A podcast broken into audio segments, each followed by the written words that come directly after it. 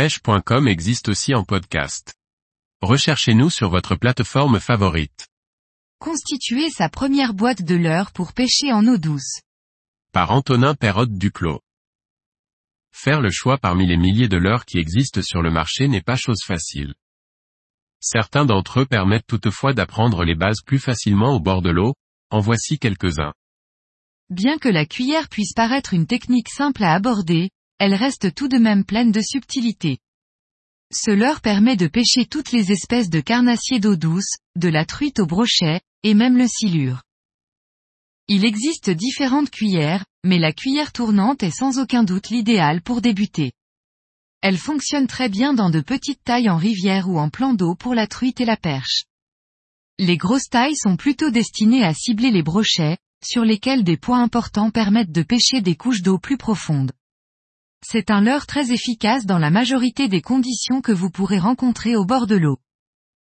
La cuillère vous permettra d'apprendre l'intérêt d'une vitesse de récupération adaptée à l'activité des poissons suivant les saisons. En rivière, vous apprendrez à gérer une dérive pour passer aux endroits où les poissons se tiennent à l'affût. Si l'on peut citer un leurre capable de pêcher partout et tous les types de poissons, c'est bien le leurre souple. C'est le couteau suisse des leurres, on peut l'utiliser aussi bien en rivière qu'en lac, dans de faibles profondeurs et sur des postes très profonds. Bien évidemment, la taille et le poids doivent être adaptés pour correspondre au milieu que l'on pêche. Le leurre souple vous permettra d'apprendre aussi bien les techniques de prospection rapide ainsi que les pêches lentes à gratter. Tous les carnassiers raffolent de leur souple, et, un avantage pour le pêcheur, leur prix est bien plus faible qu'un leurre dur. Un shad par exemple, leur souple doté d'une caudale vibrante, s'anime par le simple fait de le ramener vers vous. Il sera donc efficace même si vous ne savez pas exactement quoi faire. Varier les vitesses de récupération permettra de la faire évoluer dans différentes couches d'eau pour trouver les poissons. Les leurres durs sont, sans aucun doute, plus difficiles à manier correctement lorsque l'on débute. Certains nécessitent un minimum de connaissances dans les animations efficaces suivant le type du leurre.